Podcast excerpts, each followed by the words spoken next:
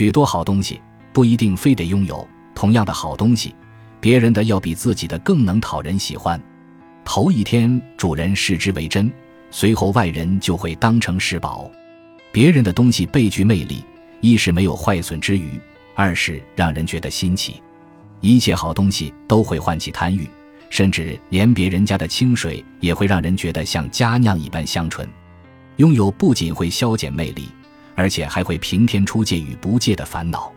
拥有无异于待人保管，结果却是招致嫌怨而没人领情。